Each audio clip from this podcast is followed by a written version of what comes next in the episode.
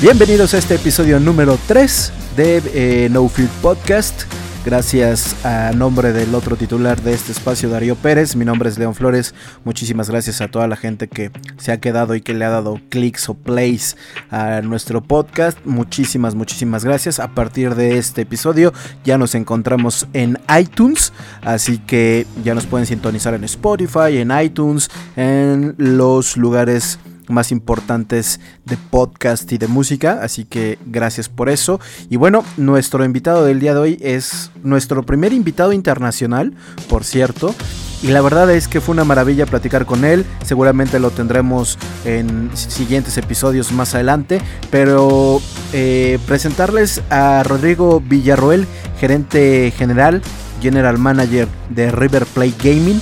Nos va a platicar un poco de cómo fue la llegada del River a los eSports, al tema de League of Legends, vamos a estar hablando del tema de Latinoamérica, de muchos otros casos en, eSports y la verdad eh, es como un, eh, marca un precedente más en el tema de eh, eSports y deportes tradicionales. Si bien con Chivas ya hay un referente, creo que eh, ellos también lo están haciendo espectacularmente bien y traen la misma ideología de ayudar y de crecer el ecosistema, de ayudar y crecer a la región. Entonces fue una charla muy muy interesante con Rodrigo Villarroel, gerente general de River Plate Gaming. Gracias por sintonizarnos. Vamos a escuchar la charla y regresamos.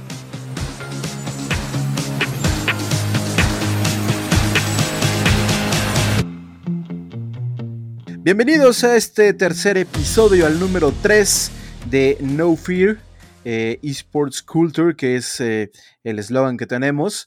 Y bueno, en este episodio número 3 tenemos a, un invitado, eh, nuestro primer invitado internacional, cabe recalcarlo, este es el primer invitado fuera, fuera de nuestro país, entonces sí queremos dar, dar ese, ese, ese, pues ese, ese plus.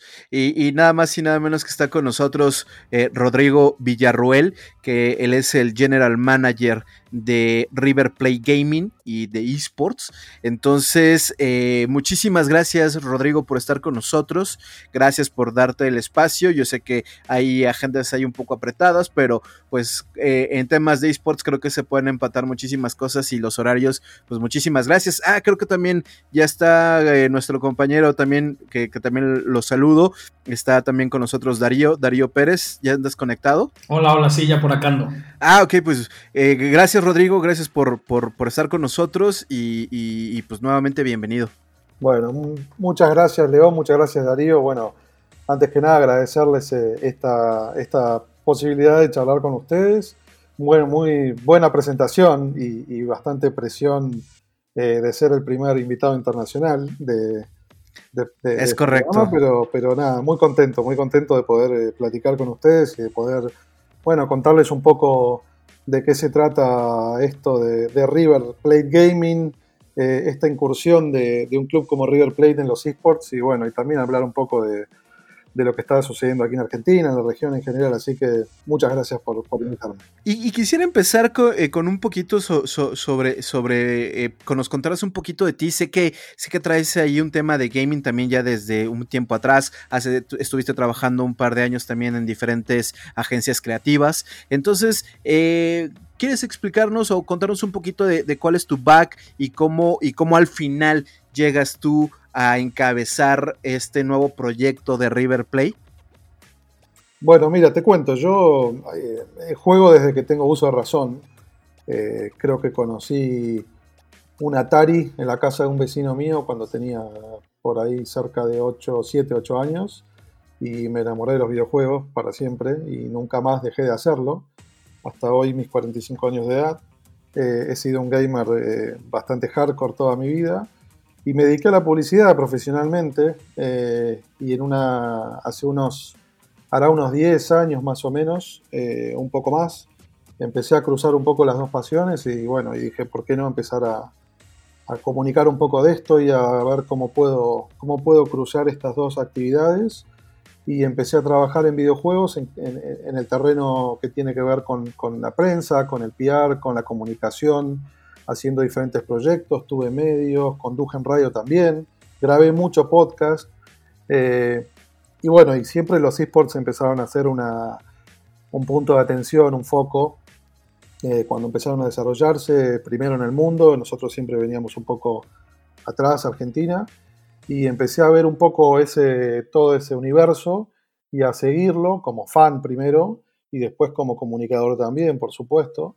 Eh, mientras tanto seguía desarrollando mis proyectos y llegué a, trabajar en la comunicación de River en el año 2014, eh, cuando River tiene un cambio de, bueno, de, management y de presidencia, etcétera. Yo llegué con esa nueva gestión.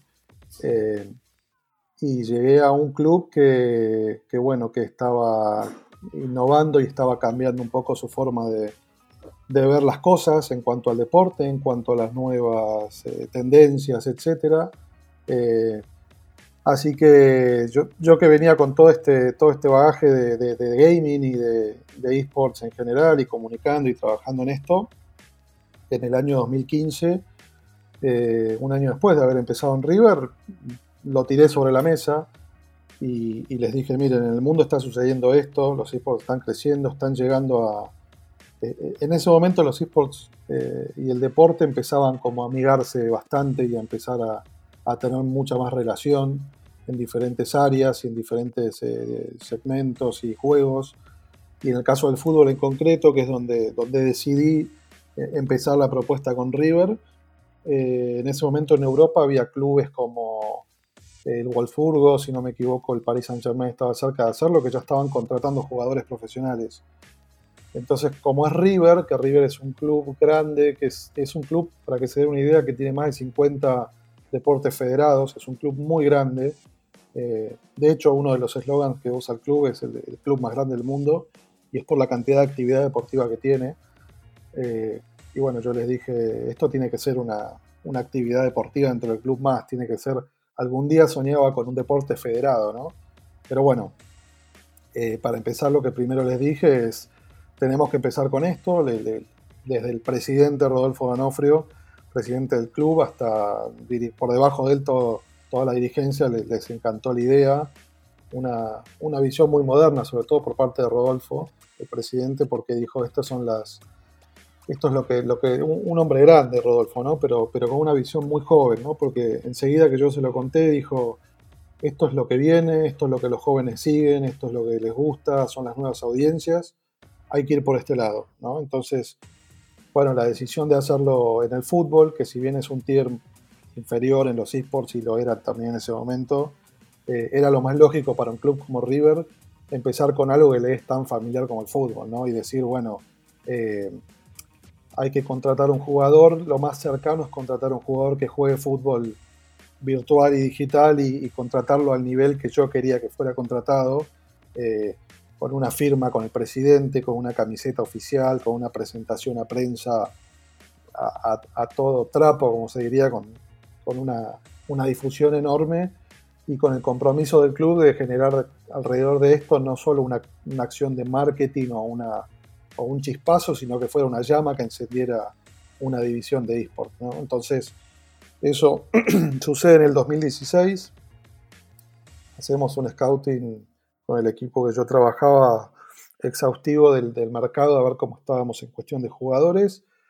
Y encontramos a Franco Colagrossi, que es quien representa al club en, hoy día en Pro Evolution Soccer, eh, un jugador que jugaba los dos juegos, que era, había ganado torneos en, en PES y también se, desenvolvía en FIFA, entonces como en ese momento no había ninguna, ningún contrato de, exclusividad ni de licencia exclusiva firmado por parte de River, dijimos, bueno, vamos a empezar con este jugador que además tenía todas las, las características para representar al club River, que tiene una filosofía muy particular, bueno, y que siempre considera a sus, a sus representantes, a sus deportistas, embajadores de la marca River, ¿no? Entonces buscábamos un perfil de, un chico que pudiera no solo ser bueno en los esports y ser bueno en la competencia, sino también llevar la bandera de River y poder representar, ¿no? Eh, de hecho, una de las primeras cosas que, el presidente le dice a Franco cuando, cuando lo, junto y lo, conoce es, que no le importaba que ganara o que, trajera triunfos y logros, sino que representara a River como, como tenía que representarlo. Entonces, empezamos con eso, hicimos una gran presentación a prensa ese año, eh, muy importante, con eh, toda la prensa deportiva, incluso vino al, estadio, se hizo un evento importante en el, en el Paddock Club, que es una sección VIP eh, que da la cancha del Monumental, con participación de jugadores, inclusive le pedimos al club, a, a, fútbol, le dijimos, bueno, con que venga uno o dos jugadores nos sirve, eh, vinieron siete jugadores del plantel de primera división, lo cual nos sorprendió muchísimo. Pero bueno, son obviamente gente que les gusta y juegan a, la play, estaban como muy, muy interesados y muy curiosos, así que fue, la verdad que eso hizo que también moviera mucha prensa la presentación y, fue muy, muy, muy buen comienzo, ¿no? Un comienzo fuerte con un buen impacto de comunicación. Eh, de hecho, empezamos eh, compitiendo bastante fuerte, con una alianza con, Electronic Arts inicialmente, una alianza que, no, se, no se tradujo en, acciones en concreto, pero sí en una participación importante para nosotros, que, River, que se había convertido en el, primer club de América en firmar un jugador profesional, eh, queríamos que fuera el primer club de América en participar en, un mundial, ¿no? Eh, y fue en Londres, en, el mundial de aquel año, que EA hizo en, Londres, eh, estuvimos presentes, Franco estuvo presente, así que nada, pudimos como poner esa estrella también y decir que River fue el primer club de América que, participó en el primer mundial de la historia de clubes, porque era la primera experiencia que, Electronic Arts hacía en, esta materia. Eh, así que, bueno, fue, fue, fue muy bueno poder hacerlo en ese momento. Eh, hasta que, bueno, hasta que el camino nos fue llevando hacia, hacia una, firma con, Konami, eh, que simplemente por una buena oferta comercial que él hizo al club, terminó, terminó decidiéndose ir por, por el lado de PES y Konami, a pesar de que, bueno, comercialmente obviamente era, eh, era más fuerte FIFA, siempre fue más fuerte en, la región.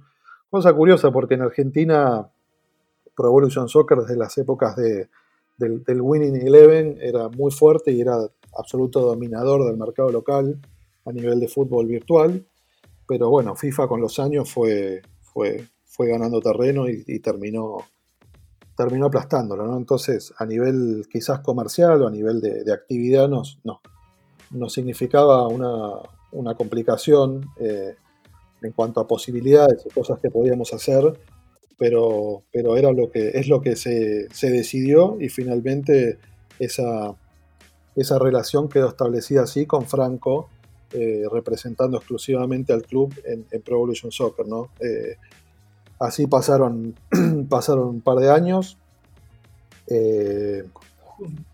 Y, justo, y, justo ahí me, gustaría hacer una pequeña pausa en, el aspecto de, creo que eh, ahorita, sobre todo a nivel, a nivel industria, a nivel eh, lo, que yo creo que mucha gente se pregunta, más allá del equipo que está, ¿por qué los otros equipos no están?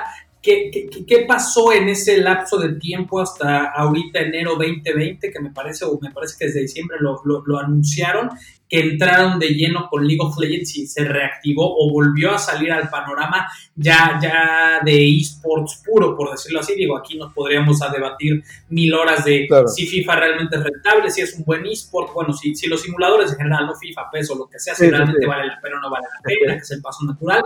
Pero, ¿qué pasó en ese, en ese lapso de, tiempo? Es que coincido contigo, Darío, da, da para mucho esa, esa, discusión, pero en concreto lo que, lo que sucedió, y justo iba a llenar como esos grises, que pasaron esos años, eh, llegaban muchos proyectos a River, nos presentaban muchos proyectos de, League of Legends, de, CSGO, eh, oye, tengo un equipo, oye, yo quiero representar, ¿cómo puedo hacer? etcétera, etcétera. Mucho amateur, ¿no? Que venía como a contactarse con, con el club para presentar proyectos y tal.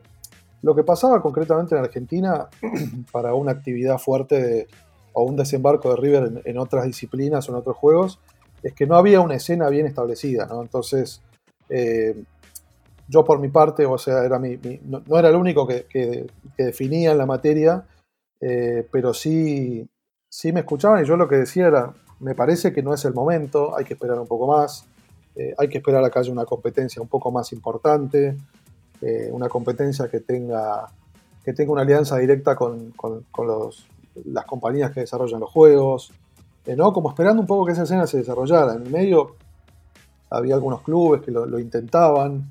Eh, en el año 2017-2018, si no me equivoco, algunos clubes argentinos intentaron entrar en la escena del circuito nacional, que son los, esos, torneos más, más amateur, digamos, de, donde se nota todo tipo de equipos.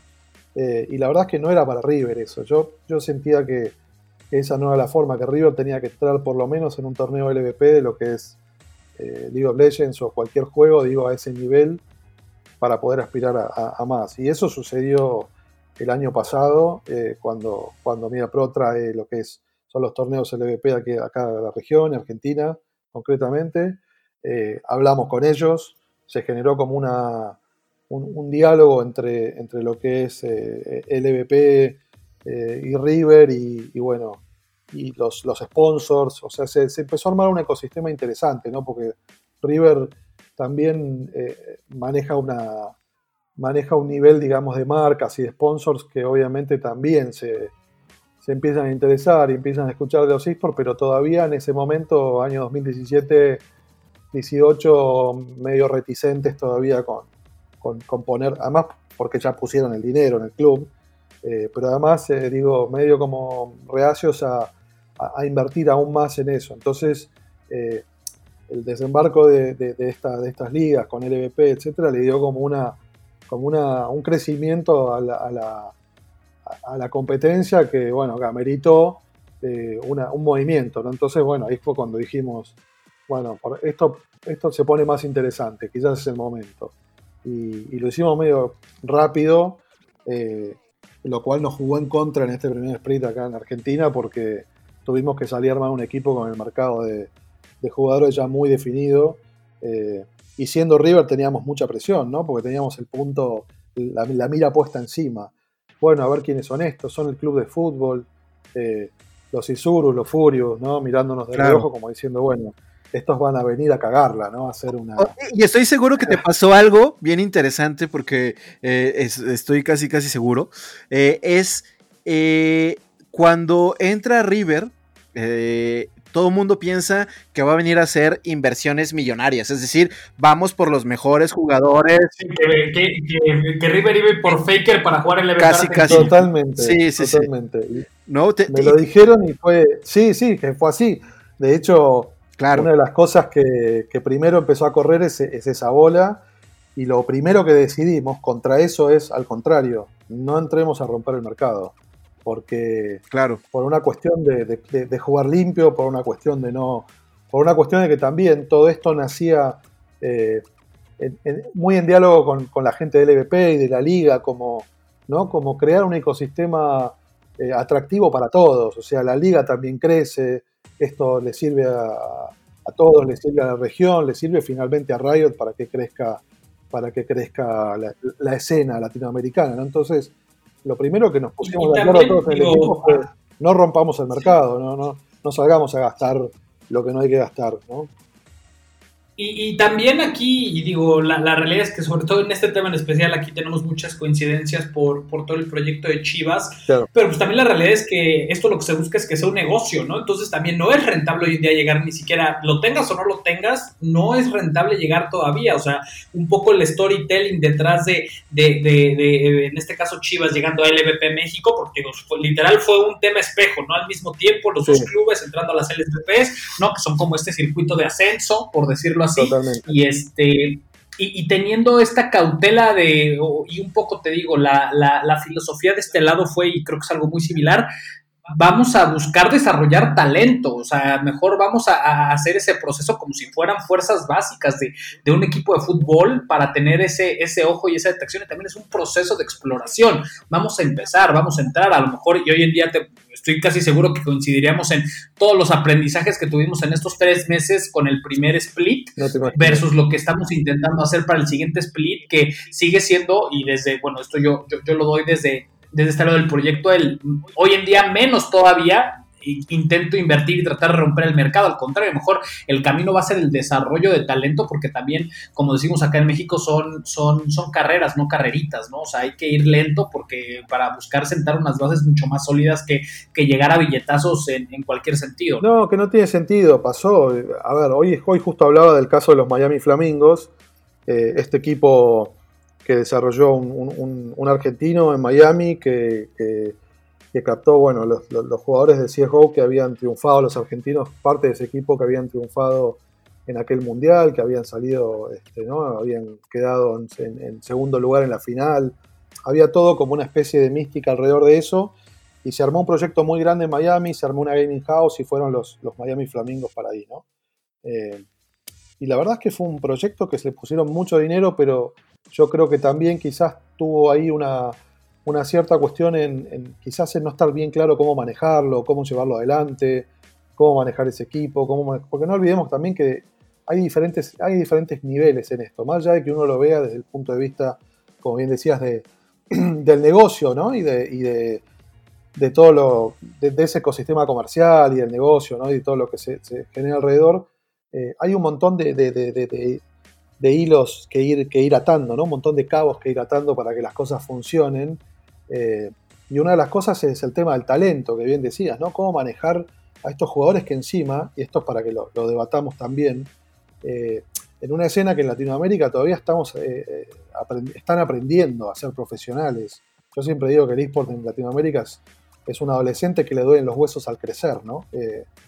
en, todos los terrenos, en cuanto al negocio, obviamente, eh, porque estamos aprendiendo a, atraer a las marcas grandes, a, ofrecerles eh, un, espacio comercial eh, importante para que ellos inviertan ¿no? su, dinero, pero por otro lado también estamos desarrollando una nueva actividad profesional que llegó para quedarse y que está cambiando muchas vidas. ¿no?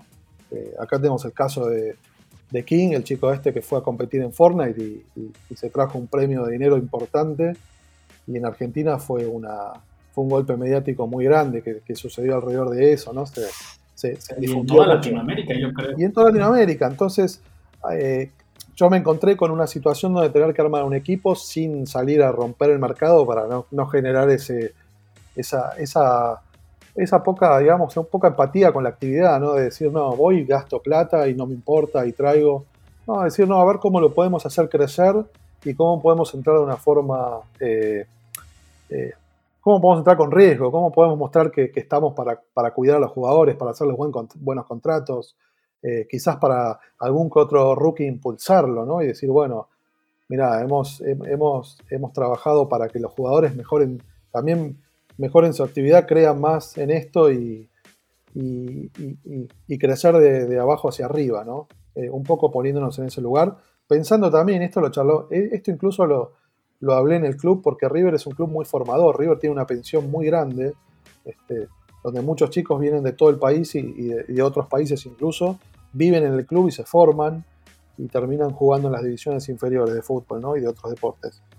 Entonces dije, bueno, sin llegar al extremo como eso, tenemos que pensar en un, en un club, en un eSport formador ¿no? también y en, y en cómo podemos ir trabajando ese talento. Entonces, nada, es un riesgo que uno toma porque, porque también hay una competencia y hay, equipos que ya están muy avanzados y muy, muy desarrollados, equipos que están, acá 9Z por ejemplo es un equipo que si bien tiene poco tiempo eh, compitiendo, es un equipo que le están poniendo mucho dinero y están apostando a, ganar torneos y, a, y, bueno, y a ponerle billetera encima, ¿no? Como para traer jugadores de afuera y tratar de, llegar a una LLA con, ya, fuertes, con un, con un desarrollo importante. El caso de 9Z también tiene mucho que ver con, la marca y con el desarrollo del streaming y, bueno, y toda esa actividad más de comunicación.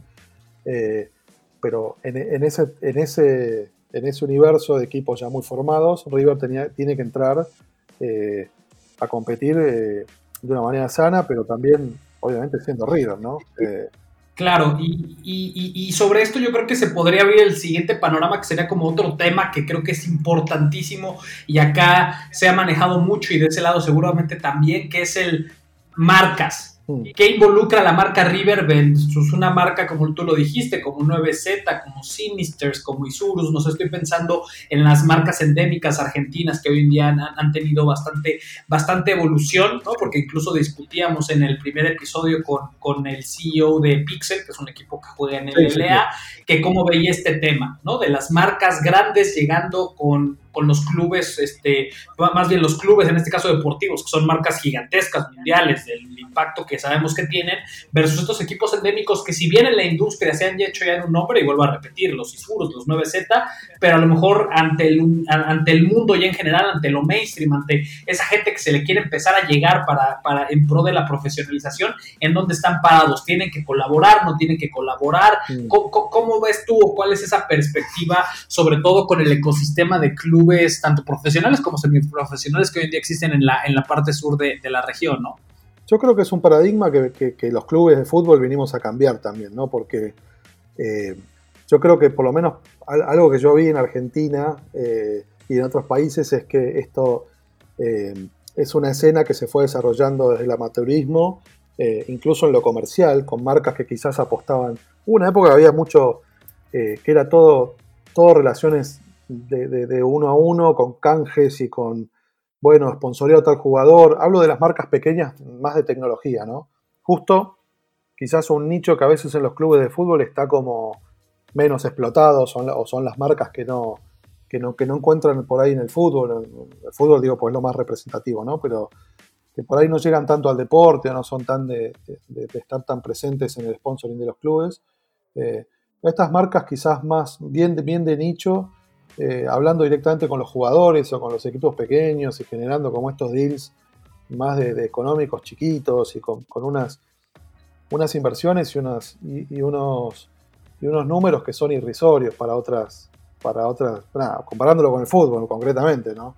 Este, pero, pero yo creo que es un, es un ecosistema comercial que está, que está cambiando justamente por, digo, por, por el ingreso nuestro de estos clubes que ya vienen con una con, un, con un bagaje diferente, vienen con una con unas marcas que acompañan, que son, tienen otros volúmenes de negocio, que tienen otras, otros discos comerciales, y además que por suerte, y lo digo por experiencia, esas marcas ya están un poco más eh, evangelizadas con respecto a, los esports. Ya saben un poquito más. Me, tocó ir a, ir a hablar con la gente de Telecom en Argentina hace, hace esos tres o cuatro años y bueno, estaban súper interesados, pero no sabían, y bueno, ¿y cómo hacemos? ¿Y qué hacemos? Y no, no entendemos mucho. Hoy, eh, tres, cuatro años después, por suerte, uno se puede sentar con marcas muy grandes a nivel regional y ya estamos hablando en otra, estamos en otro escalón. Entonces. Eh, y, hablando en otro idioma. Hablamos otro idioma. Entonces ya podemos hablar de otras cifras, tenemos otras métricas eh, para defender los famosos KPI, ¿no? Que ellos tanto te piden, ¿no? Porque ¿Sí? Simplemente ellos te dicen, bueno, lo mío. Jugándole un poco.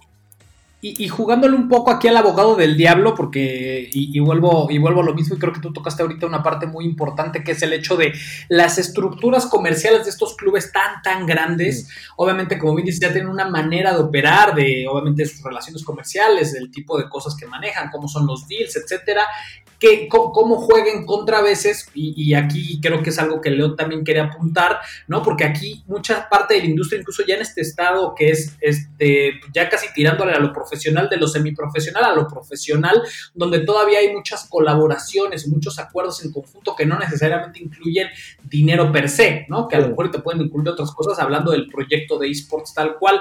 ¿Cómo ves tú esa parte? ¿Les ha jugado en contra, les ha jugado en favor? Y estoy prácticamente seguro que era un comentario que iba a hacer León. Sí, yo creo que yo creo que es buen punto el que estás tocando porque a nosotros nos jugó a favor, es decir, eh, nosotros prácticamente esto lo, tuvimos que armar, no te digo por fuera de River, pero es un, es un acuerdo de colaboración eh, de, la empresa que, está explotando ¿no? la marca River en, el, en, todo el territorio de los videojuegos, porque este deal que se armó con River no solo va, va a ser solamente para el armado de equipos, sino para el desarrollo de todo producto alrededor del gaming y es algo que si yo, yo, yo vengo peleando hace años con esto en River, pero si, si hubiera intentado hacerlo, eh, estructurarlo dentro de la burocracia de River eh, y de la estructura comercial y de la estructura ejecutiva de River, me hubiera, no lo hubiera logrado, porque es muy difícil, es un gigante, es un elefante enorme para mover. Eh, y simplemente por el hecho hasta incluso de hacer contrataciones es difícil dentro del club. Son, eh, eso son, no son sociedades anónimas, entonces al ser sociedades civiles también tienen un movimiento diferente, tienen estatutos, mover esos estatutos requiere mucho tiempo y los tiempos de los esports son diferentes, entonces por lo menos a, nosotros nos jugó a favor este, sacar esa operación. Obviamente que esto no, quita a River del medio. River está súper involucrado. Nosotros trabajamos eh, con la gente de marketing y con la gente de marca en todo.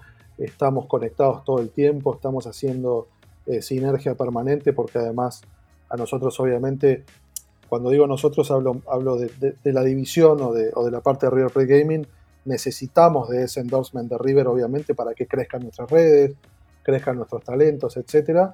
Este, pero la manera de hacerlo es esta, porque realmente, por lo menos en nuestro caso, River eh, era muy difícil de instalar esto adentro. Que no, no, quita que en algún momento pueda suceder, ¿no? Pero, pero en este momento es mejor como terciarizar esa parte eh, y manejarse una relación súper sana con River, quitándole este problema, hago comillas en el aire en este momento, para toda la audiencia, eh, digo, eh, quitando este problema de tener que generar toda esta división internamente, ¿no?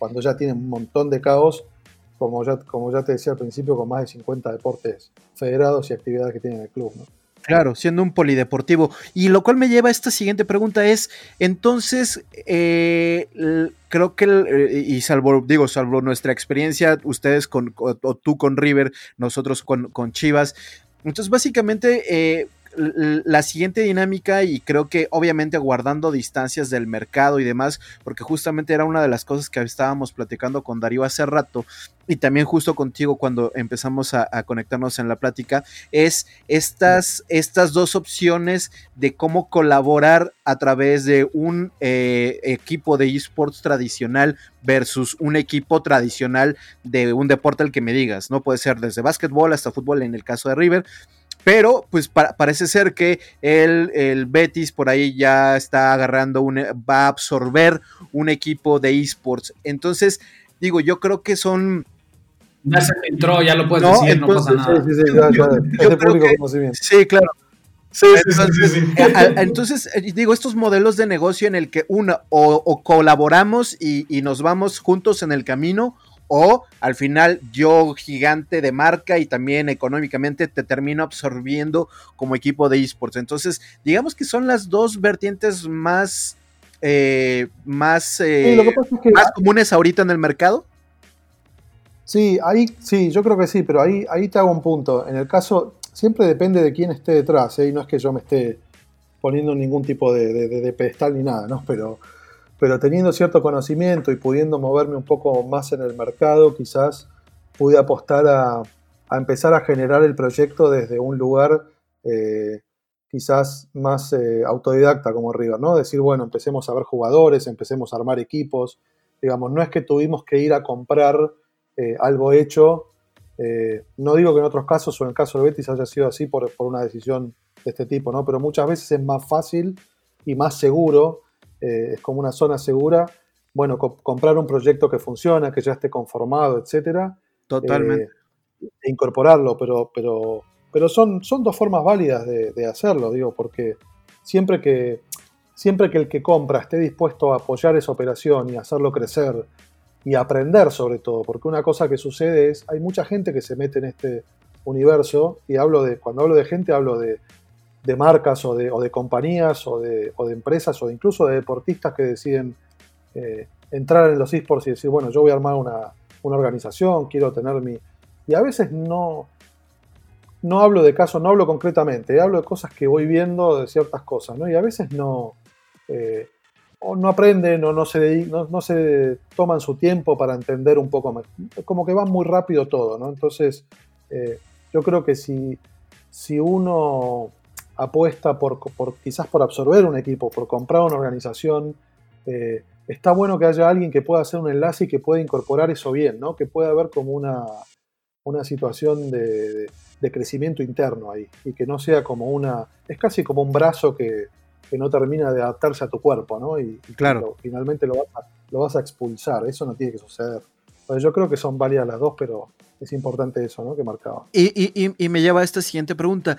¿Cuánto crees o, qué, o, qué, hace falta para que veamos más equipos de fútbol entrando al tema de esports? Aquí en México está bien el digo, pues es el caso de Chivas y, qué bueno que, se esté llevando y que se esté haciendo, pero en, allá eh, con, ustedes, en el, caso de ustedes con River, pero ¿qué crees que haga más falta para que veamos más equipos sin importar eh, eh, el nivel o, incluso si, si, si lo vemos desde el punto de vista que tal vez sean las grandes organizaciones porque son las que tienen más renombre, más sustento económico, pero ¿qué hace falta para que más equipos deportivos empiecen yo creo que aquí antes, no, y rapidísimo, y, te corto aquí porque yo creo que entonces mejor vamos a poner una premisa antes.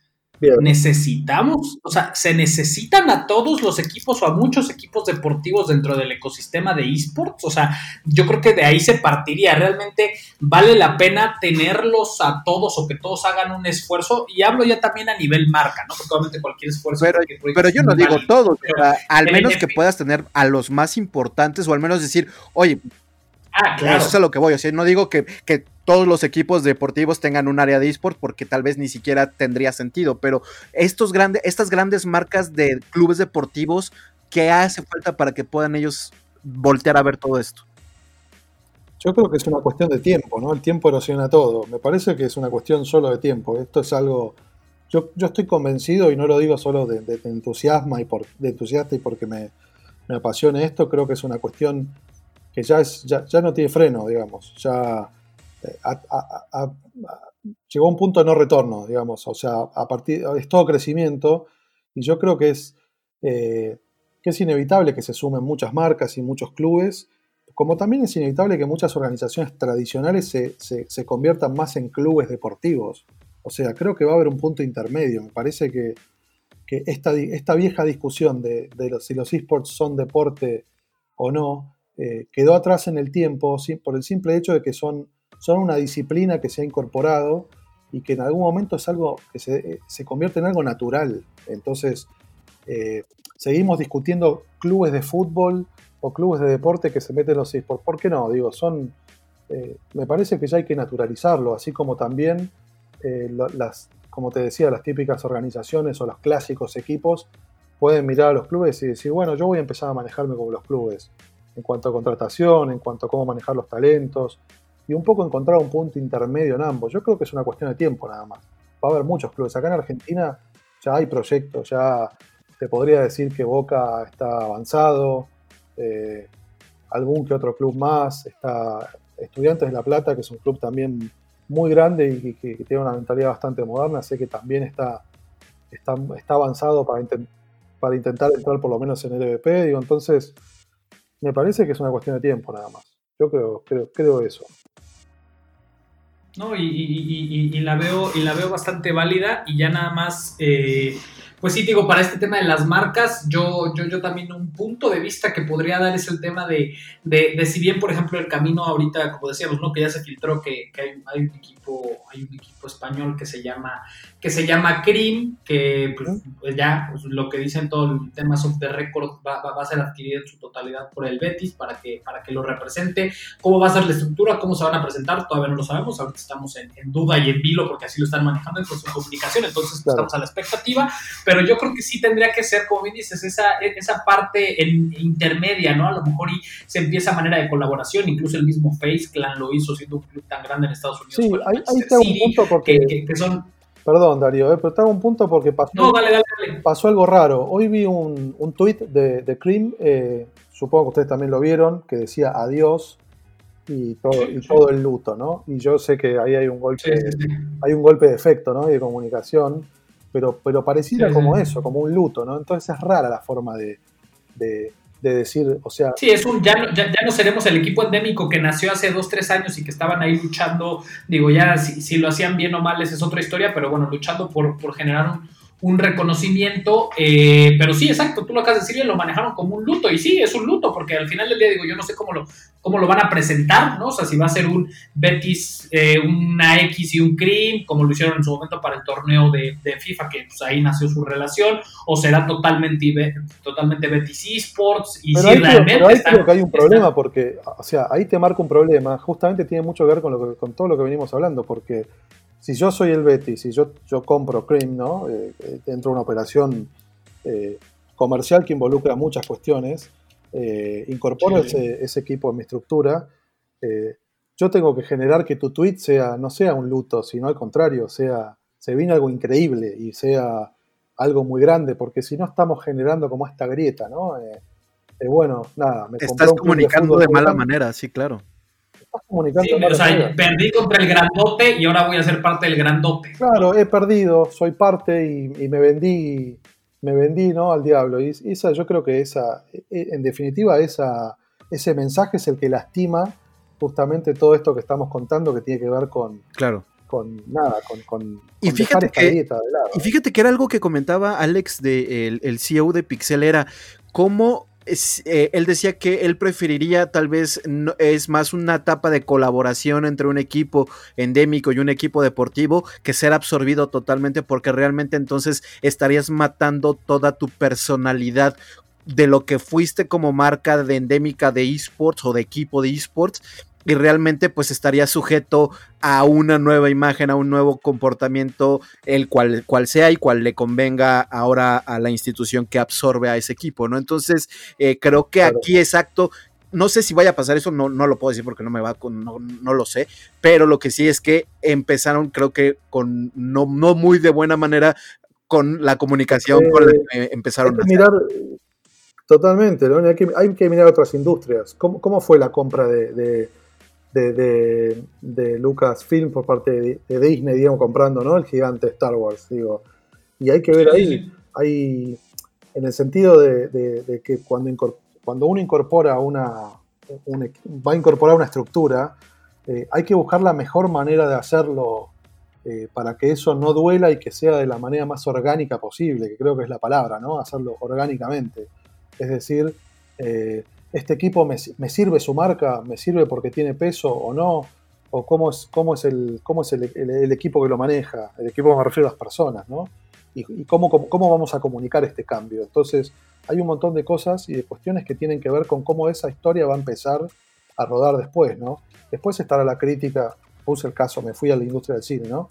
El caso de Star Wars uno podrá, podrá criticar, bueno, ahora es más Disney, bueno, empezó como una fábrica de hacer películas, Está bien, pero las primeras decisiones que se tomaron fue, el estudio se llama Lucasfilm, se sigue llamando así, no vamos a perder la... Eh, no, eh, no se va a perder el, esto es discutible, la identidad. La identidad, no se van a perder las cabezas que lo manejan, se va a apostar por esto, se va a apostar por que continúe esta saga de determinada manera.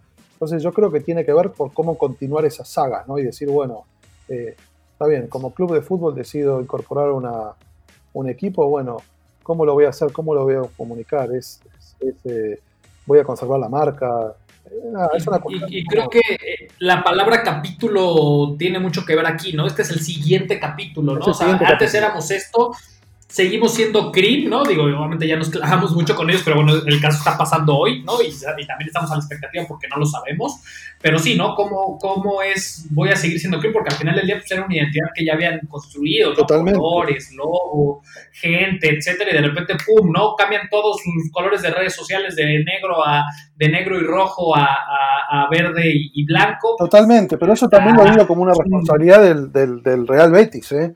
De decir, bueno, ¿cómo es esto? O sea, cuando te, te, voy a otro ejemplo de otra industria, ¿no? Perdón que mezcle, pero son casos que me vienen a la cabeza que tienen que ver con mi perfil publicitario también, ¿no? Cuando InBev compra todas las, compañías cerveceras de, la región y del mundo, digamos, eh, por lo menos en Argentina se encuentran con el caso de Quilmes, que es una cerveza demasiado tradicional, es una cultura, o sea, está muy arraigada culturalmente. Entonces, no tocaron nada, o sea, no tocaron absolutamente nada de la marca, ni, pero ni un ápice, digamos, en una, en una, digamos, en una intención de que sea una, nueva etapa de la misma marca. Entonces, vamos a, de, nuevo yendo al caso de, de, Cream con, con, el Betis, digo, el Betis tendría que ser inteligente en decir, bueno, ¿cómo es un Cream 2.0 a partir de esto? ¿Cómo es este, este Cream nuestro, digamos? ¿Cómo, ¿Cómo puedo asociarme a todo este universo y hacerlo, como te decía, de una manera orgánica para que, para que crezca yo y también crezca eh, esta, la situación de este equipo que ya tiene una, un posicionamiento en la escena? Así que yo creo que va por ahí. Totalmente. Sí, no, es, esa la idea. Y digo, yo no sé si tú tengas otro como punto en la mesa, pero a mí sí me gustaría ya a nivel un poco más, más detallado eh, entender un poco la visión ya, o sea, ya entendemos en dónde está hoy en día River, creo que te incluso estar en situaciones bastante similares, por ejemplo, a lo que está pasando con Chivas, sobre todo siendo dos marcas tan representativas de la región, ¿no? O sea, eso, eso es un hecho y cómo y, hacia dónde va, ¿no? O sea, sobre todo entendiendo también aquí nos vamos a poner en la situación actual, que es, hay una pandemia y nos está costando mucho trabajo en general a todos, ¿no? Y eso vino a cambiar las reglas del juego y estamos tratando de trabajar o de sacar las cosas con un contexto muy complejo enfrente, ¿no? Como decíamos ayer también, para todos era 2020 el año, ¿no? Para los esports, y qué gran año, y ahora sí todo el mundo nos va a conocer y va a ser muy mainstream, pero ¿Qué, qué, o sea, ¿Cómo cambió esto en el roadmap hoy en día de River Gaming y hacia dónde van ya a lo mejor y con estos ajustes que ya a lo mejor tuvieron un par de semanas para platicarlo, pero qué es lo que viene? Y mira, para, por ahora estamos, eh, estamos proyectando, como, como bien decías, en un, en un mundo nuevo que, que, estamos aprendiendo día a día cómo manejarlo, ¿no? Porque lo primero que tuvimos que hacer es ver de lo que tenemos activo, por ejemplo, en el caso de, del equipo de League of Legends compitiendo en el EVP, lo primero que tuvimos que ir a hacer es ver, bueno, va a haber competencia, no va a haber, cómo lo vamos a hacer. Eh, teníamos que formar un equipo para el segundo split aquí en Argentina y decir, bueno, ¿cómo lo formamos? ¿Qué, qué hacemos? ¿Va a ser 100% online? No lo sabemos todavía. Estamos cada día caminando ese, recorriendo ese, ese camino para ver qué nos, qué nos depara. El equipo ya lo tenemos, lo tenemos formado, ya lo estamos cerrando para, para este nuevo campeonato y es un River más, eh, más ambicioso en cuanto a, los perfiles y, creo que vamos a hacer un buen torneo. Eso en el torneo de League of Legends, eh, pensando en, esta LVP aquí en Argentina. Después tenemos en proyecto y tenemos en, cartera, estuvimos casi, casi a punto de cerrar eh, con Ubisoft la participación de River. Ellos nos convocaron a participar en el, en el torneo Rainbow Six, que es un torneo importante y que también este, por el lado de, de MIDA Pro le va a dar, le va a dar buena difusión en la región. Eh, creo que es un. Ubisoft quiere salir a competir fuerte eh, y va a poner, creo que está poniendo importantes premios y la posibilidad nos le da a los equipos la posibilidad de ir a un, regional en Brasil eh, muy atractivo y, poder ir a los, a, los torneos internacionales, también tener la chance de tener uno de esos cuatro lugares para competir en los torneos internacionales, mundiales. Entonces ahí estuvimos a punto de cerrar y, no pudimos por un tema, un tema presupuestario, bueno, en fin, de tiempos, etcétera. Pero, pero eso está. Después tenemos, tenemos en cartera también latente el proyecto de CSGO. Eh, yo lo quiero avanzar, eh, pero bueno, eh, estamos viendo en qué momento eso está. Tenemos también un equipo de Fortnite para, para formar como proyecto. y bueno, y en mobile también es un, es un terreno que queremos, queremos incursionar eh, para tener como un ecosistema completo ¿no? en River. Eh, así que bueno, viendo un poco cómo avanzar en cada, uno de esas, en cada una de esas áreas, en cada uno de esos juegos, en cada uno de esos mercados que son tan diferentes. ¿no? Eh, así que en eso estamos, en eso estamos. Es un año de, proyección para River, es un año de proyección que obviamente se vio, se vio modificado y, perjudicado por, por, esta pandemia pero no vamos a dejar de seguir avanzando en nuestra, nuestro objetivo de, tener por lo menos uno o dos equipos más el año que viene. Eh, y de tener una. La verdad es que tenemos ganas de, tener una, una. No ya una gaming house, sino un espacio más importante de competencia y de formación aquí en Argentina. Eh, ojalá lo podamos hacer, ojalá también las marcas acompañen, son inversiones grandes. Eh, pero el objetivo es trascender de esa, de, ese, de esa idea que hay de, bueno, de, bueno, es una casa con chicos que juegan y que están ahí, no, es un centro de esports. Eh, ¿Qué está pasando en el mundo? ¿Qué es tendencia, no? ¿Por qué no pensar que en Argentina eh, o en Chile, digo, en estos países podamos, podamos generar un espacio que sea un poquito más ambicioso, ¿no? Que, quizás una gaming house o algo, o algo quizás muy, muy, de, un volumen más chico, sino pensar en, un centro de, esports que tenga varios equipos, que pueda tener una, academia, que pueda tener eh, un perfil de, ya te digo, de, proyecto más importante y más grande. Así que también estamos viendo, viendo un poco eso. Eh, así que en eso, en eso es lo que estamos ahora. Buenísimo. No, sí, la verdad es que es, es, es, bastante, es bastante sólido, ¿no? O sea, yo, yo creo que, que también es, es, paso a paso, hay, hay, muchas cosas, como bien lo dijiste, la pandemia también vino a cambiar, a cambiar muchas expectativas, digo, vino a darle un, boost sin duda a todo el tema digital, ¿no? En todos los aspectos, y obviamente los esports se han, se han visto beneficiados, solo es como trabajar alrededor de esto, ¿no? Porque es lo que decíamos, sí está muy bien, todo el mundo tiene los ojos, acá en México está pasando porque nosotros no, no teníamos una liga MX este, de FIFA, ni siquiera, ustedes ya lo habían hecho, ¿no? O sea, en Argentina ya, ya había un proyecto así, aquí ni siquiera, hoy en día está en todos los canales de televisión, porque no hay otra cosa que ver, ¿no? Y están los jugadores profesionales jugando y creo torneo y todo eso, ¿no? Creo que al que mejor le vino, justamente que hablábamos, es al fútbol, ¿no? Al fútbol virtual, digo, le vino muy bien esto. Sí, no. Porque además se sirvió de los talentos, vimos, estamos viendo torneos con con, jugadores de todo el mundo que se sientan a jugar, torneos que en general son de carácter solidario y está bien que así lo sea, que son, son acciones muy fuertes para, recaudar fondos y para hacer acciones este, solidarias en este contexto. Me parece genial que así sea, pero también le sirve a, bueno, a Electronic Arts, a, Konami menos, pero digo, le sirve para, para instalar un poco más eh, la categoría o el tier de ellos, digamos. Así que creo que son los más beneficiados en este contexto. Claro. Creo que los más beneficiados fueron los deportes de simuladores, es decir, eh, FIFA, eh, NBA, Madden. Automovilismo súper beneficiado. Eh, sí, el, justo a lo que iba, lo, de lo que pasó en Estados Unidos con la NASCAR, lo que está pasando con la Fórmula 1.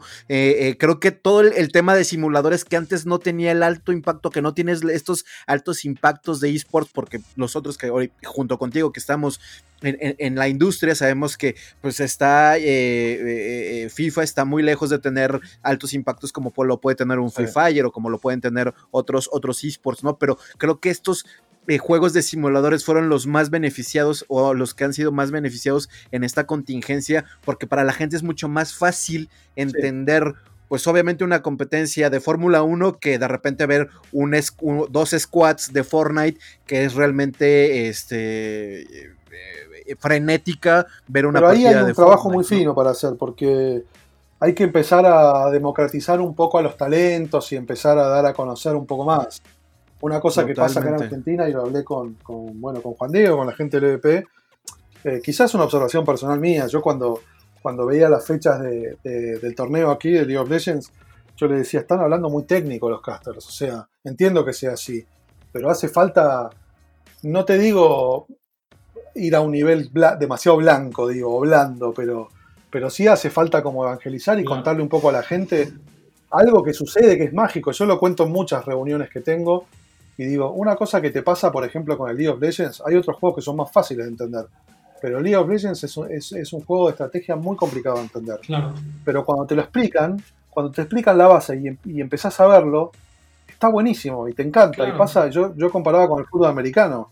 El fútbol americano me parecía horrible y me parecía una cosa, digo, qué cortado, para todo el tiempo. Un día me lo explicaron, estoy hablando muchos años atrás, un tío mío que vivía en Arizona, se sentó y me explicó bien cómo era el fútbol americano y el siguiente partido que vi, dije, eh, está muy bien esto, es como, y lo fui entendiendo, es como todo, cuando, cuando uno lo entiende empieza a encontrar el atractivo. Entonces, creo que una cosa que nos falta evolucionar es en la manera de comunicar también, ¿no? Eh, y, pasó acá en el ejemplo. El ejemplo igual fue acá de las primeras partidas de, de, Chivas dentro de la misma división de honor, que es la liga esta del EVP.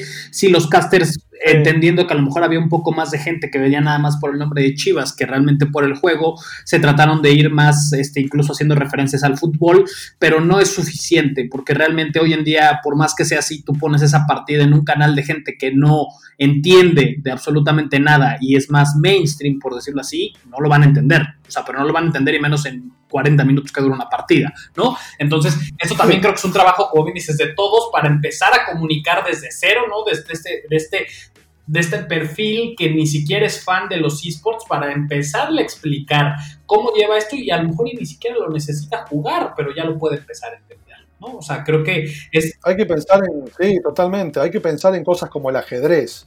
O sea, el ajedrez se juega olímpicamente y si uno... El ajedrez es muy complejo y uno sentarse a ver una partida de ajedrez es algo como casi imposible, ¿no? Pero sin embargo lo hacemos. Eh, como seres humanos podemos sentarnos a ver una partida de ajedrez.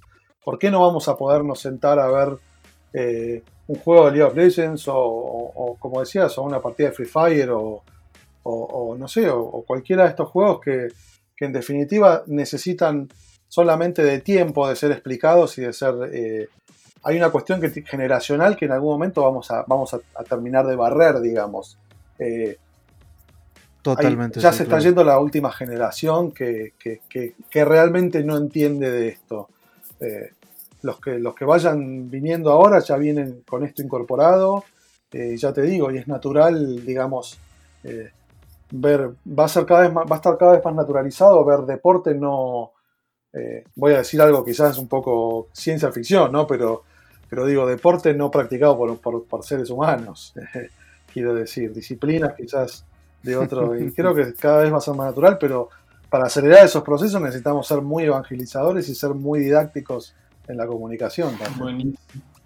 Claro, y fíjate que ayer justamente platicábamos con un, con un eh, ejecutivo de, de, una, de Coca-Cola para hacer, eh, eh, ayer estuvimos en entrevista con uno de ellos para, para el podcast y nos decía algo que tú también acabas de repetir y una, una frase que es la democratización de los eSports, es decir, que más personas entiendan esto, que más personas lo vean, que más personas, porque al fin y al cabo los gamers ya lo conocen, ya lo saben, ya lo consumen, ya saben qué es, pero es parte también de esta democratización de que sea para todos y que todos podamos jugar, porque al fin y al cabo, al fin y al cabo todos somos gamers, todos tenemos esa posibilidad, desde que tengas, eh, no sé, Candy Crush en tu teléfono, ya eres un jugador, entonces eh, esta democratización del gaming y obviamente eh, en la punta de la pirámide están, estarán los los eSports, pero creo que es parte también de, como, como bien dices, ¿no? De saber comunicar todo esto. Sí, sí, totalmente pienso quizás relacionando, los esports tienen ciertas conexiones con el, con el, con el mercado de los videojuegos en general, ¿no? Eh, creo que es una cosa aparte, pero estaba pensando quizás en cosas que, como bien decías, van democratizando. En el, caso de los videojuegos tiene que ver con, contar historias más complejas, con acercarlo un poco más a otras cosas como el cine y la literatura, eh, con usar caras. Estaba pensando en el caso de, de, Hideo Kojima, ¿no? Eh, cómo, cada vez más el, tipo está intentando contar historias de cine y, está, y, sus talentos siempre son actores. Eh, y cómo en ese caso los videojuegos están llegando a un punto donde, donde ya forman parte de una cultura general eh, y cada vez le cuesta menos ¿no? ser, ser, eso. En el caso de los esports me fui a otra cosa, ¿no? pero quiero decir, eh, quizás los triggers tienen que ser otros, pero tienen que tener el mismo objetivo de, popularizar y democratizar sin pensar que esto va en detrimento eh, de esa cultura gamer ¿no? que tanto nos gusta. Es decir, eh, yo puedo seguir siendo gamer, puedo, esa cosa me parece que hay que romper dietas, ¿no? Esa cosa de no, el que es gamer es un hardcore y, es otro, eh, es una tribu, es una raza aparte. Los estereotipos, ¿no? Todavía seguimos mucho con eso. Jugar es algo que de todos, todos jugamos, nacemos jugando y morimos jugando, digo el juego per se eh, es, es, una característica que identifica al ser humano. Entonces, me parece que cuando tomamos esto con, la seriedad de, representar el juego, eh, democratizamos y comunicamos de otra manera, ¿no? Y rompemos los estereotipos. Creo que va por ahí. Claro. No, buenísimo. La verdad es que en general todo, todo ha ido y, todo hace mucho sentido, obviamente para nosotros que estamos en una, en una posición muy, muy similar. Y yo creo que aquí nada más para cerrar y ya eh, futurizando y, ya poniéndolo ahí, mojándose, como, como dicen por ahí los españoles, ¿qué, qué, pasará en 10 años? ¿Qué, o sea, ¿dónde estará, por ejemplo, estos proyectos que están haciendo? Llámese Chivas, llámese River, cualquiera que se sume por ahí, que son muy, o sea, que son, obviamente, son clubes muy grandes, pero también, obviamente, su impacto mayormente regional. Incluso creo que de, de manera, de, manera más obvia, el impacto internacional que tiene River es mucho más grande del que puede, por ejemplo, tener Chivas. O sea, es, es, es, es, mucho, mucho más regional Chivas. Pero, ¿qué, ¿qué, va a pasar en 10 años versus, por ejemplo, ahorita, y, poniendo el ejemplo, ya si quieren, con esto cerramos con esta reflexión que es, llega BMW y patrocina los cinco mejores equipos de esports, ¿no? Que acaba de pasar hace tres días. ¿En dónde van a estar estos proyectos? Y llámese Paris Saint Germain, llámese Barcelona, que también andan ahí con sus proyectos de esports, versus estas grandes marcas que hoy en día ya son las grandes marcas de los esports, llámese G2, llámese T1, llámese obviamente Fanatic, este, el Cloud9 en Estados Unidos. ¿En dónde van a estar? ¿Van a convivir? ¿No van a convivir? ¿Van a superarlo? ¿No van a superarlo? ¿Cómo, cómo lo ves tú? Y te digo, eso ya es totalmente futurizando y hasta inventando, ¿no? Pero ¿cómo, cómo lo ves? Sí, sí, sí, no, yo lo veo a nivel personal y te hago una, para, para, cerrar esta más que interesante, eh, interesante charla, la cual aprovecho para agradecerles ¿no? que, el haberme invitado nuevamente, la verdad es que un, un placer haber podido, bueno, eh, contarles un poco cuál es mi visión y también compartirles cuál es el proyecto eh, que está sucediendo y hacia adelante de River. Y yo creo que tiene, para cerrar un poco, tiene un poco que ver con esto que se está hablando de esta horrible pandemia, que se habla mucho de las curvas, ¿no? Del achatamiento de las curvas. Entonces yo creo que estamos en una curva ascendente eh, o estamos en un ascendente muy, muy, muy, muy grande, lo cual no quiere decir que sea una montaña rusa que caigamos, ¿eh? pero yo creo que estamos como acelerando hacia arriba, ¿no? Y están todos, esto es lo que va, y, y BMW se mete y pone todo este dinero y van a aparecer otras grandes y van a aparecer eh, las compañías, eh, van a aparecer las compañías chinas muy grandes a poner mucho dinero también en, el, en Occidente, como también ha pasado en Oriente, en los esports, y, y después vienen eh, otras marcas y vienen otros clubes, y después vamos a entrar, yo creo, si, me preguntas a mí, no sé si son 10 años, pero en unos años me parece que, que esto se va, esa, esa curva se va a aplanar, para bien, quiero decir, vamos vamos a estar en un ecosistema sano, donde van a convivir estos clubes nuevos y estas marcas grandes con, la vieja guardia y donde todo se va a ver como, como un poco, digamos, eh, ecualizado, ¿no? Entonces me parece que vamos a estar en un ambiente, ojalá, eh, si el mundo acompaña y seguimos vivos, vamos a estar en un mercado, sí, totalmente, lo importante es eso, vamos a estar en un mercado quizás este, más, más adulto, ¿no? Y más evolucionado a nivel comercial, a nivel competitivo también, creo. Y una cosa que creo que también va a suceder es que se va, así como el deporte se va, se va a normalizar en cuanto a federaciones, se va a normalizar un, un poco en cuanto a, a lo que es la, la, competencia en sí, la, regular, la regulación de la competencia, que no esté tan manejada, digamos. Y ese es un tema bien interesante. Yo creo que lo, tendremos que hacer en un segundo programa, pero, perdón, discúlpame, pero termina, que creo que ese es, ese es un gran tema que, habría que poner en la mesa en otro programa, sin duda. Sí, sí. no, pero... De la federación, el manejo, digamos, de... de la competencia per se en esto. Pero sí, no, la verdad es que yo me, me, quedo con todo esto, de verdad agradecerte mucho ahí. Eh, yo creo que no iba a haber, o sea, aunque todo el mundo se ha globalizado a nivel, en este caso con dos clubes principalmente, bueno, Chivas siendo un club de fútbol y River siendo un polideportivo, pero bueno, obviamente es prácticamente un club de fútbol. Que, que las oportunidades, y sobre todo ahorita también con el estatus actual del fútbol, que los clubes mexicanos no están en la Libertadores, ese tipo de trabas, Hoy en día ya tenemos literal con llave en mano poder jugar varias veces River, este, River Chivas y que se vuelva un clásico de, esports tal cual, ¿no? Y eso es lo que yo creo que habría que fomentar de, aquí en adelante. Pero bueno, de mi parte agradecerte muchísimo y, vamos y, seguimos en comunicación. Creo que esto hasta lo podremos hacer periódicamente y todo cambiaría muchísimo porque también así son los esports, son una industria súper cambiante. Totalmente. Bueno, de nuevo agradecerles y a disposición para, tener estas charlas que, son, son bien interesantes y bueno, y uno, se, el reloj se, pierde, ¿no? Podríamos estar cuatro o cinco horas más hablando. Eh, pero los tiempos, yo también hice radio, hice mucho podcast, así que sé que los tiempos son tiranos, como se dice. Así que nada, de nuevo, muchísimas gracias, León, Darío, un placer haber estado charlando con ustedes. No, hombre, gracias a ti, muchísimas gracias, gracias Darío, gracias a, Rodrigo Villarruel, eh, General Manager en, River Play Gaming, por, por la charla y seguramente eh, será la primera de muchas en las que estaremos conectando con, con Rodrigo. Muchísimas gracias a toda la gente que nos está escuchando a, través de las diferentes plataformas como Spotify, iTunes y todas las que eh, ya se están agregando este podcast llamado No Fear. Muchas gracias Darío. Un abrazo, nos vemos en la próxima. Gracias Rodrigo. Adiós, gracias amigos. Un abrazo, hasta luego. Abrazo. Ok, pues bueno, esta fue la charla que sostuvimos con Rodrigo Villarroel, General Manager en River Plate Gaming. Así que esperemos que haya sido de su agrado. La verdad, una charla bastante, bastante amena y disfrutable. Y seguramente no será la última que estará con nosotros el buen Rodrigo. Muchísimas gracias a toda la gente que se tomó la molestia de darnos play. Gracias, nos escuchamos en el episodio número 4. Seguramente con otro gran invitado que pues nos va a mantener atentos a toda su concepción y a toda su opinión de lo que está pasando en temas de esports en México y Latinoamérica. Gracias, muchas gracias a nombre del otro titular de este espacio, Darío Pérez. Mi nombre es León Flores. Nos escuchamos en No Fear Podcast.